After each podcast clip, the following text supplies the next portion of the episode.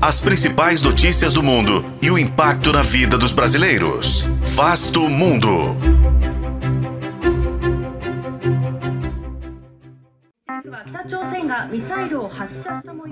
O anúncio de que o satélite espião norte-coreano conseguiu fazer fotos da Casa Branca agrava a tensão entre os dois países e eleva a um novo patamar os riscos de um conflito entre os Estados Unidos e a Coreia do Norte. Mas o que significa o regime de Kim Jong-un ter um satélite espião orbitando o planeta? Este é Vasto Mundo, podcast de relações internacionais do tempo, e juntos vamos saber mais sobre o programa militar norte-coreano. No dia 28 de novembro, a agência estatal KCNA divulgou que Kim Jong-un havia revisado fotos de satélite do Pentágono, da base naval de Norfolk, na Virgínia, e até da Casa Branca. Um dos primeiros resultados do lançamento do satélite Marijong-1 no último dia 21 de novembro.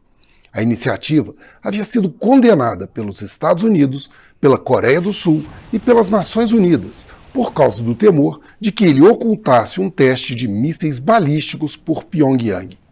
Um programa iniciado na década de 80 e que atualmente possui uma variedade de armamentos, com alcance que vai de Seul, na Coreia do Sul, até o território dos Estados Unidos, a mais de 10 mil quilômetros de distância.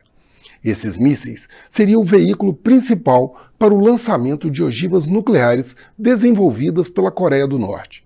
O país já realizou pelo menos seis detonações de artefatos nucleares, e a estimativa é que tenha algo entre 10 e 20 bombas atômicas com poder de até 20 quilotons. Um quiloton equivale a mil toneladas de dinamite.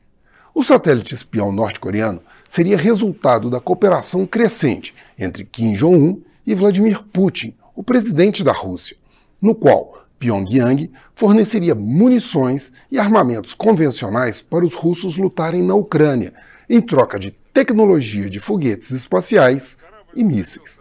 E agora, de acordo com o um relato da agência norte-coreana, conta com recursos ainda maiores para orientação de alvos estratégicos, inclusive nos Estados Unidos.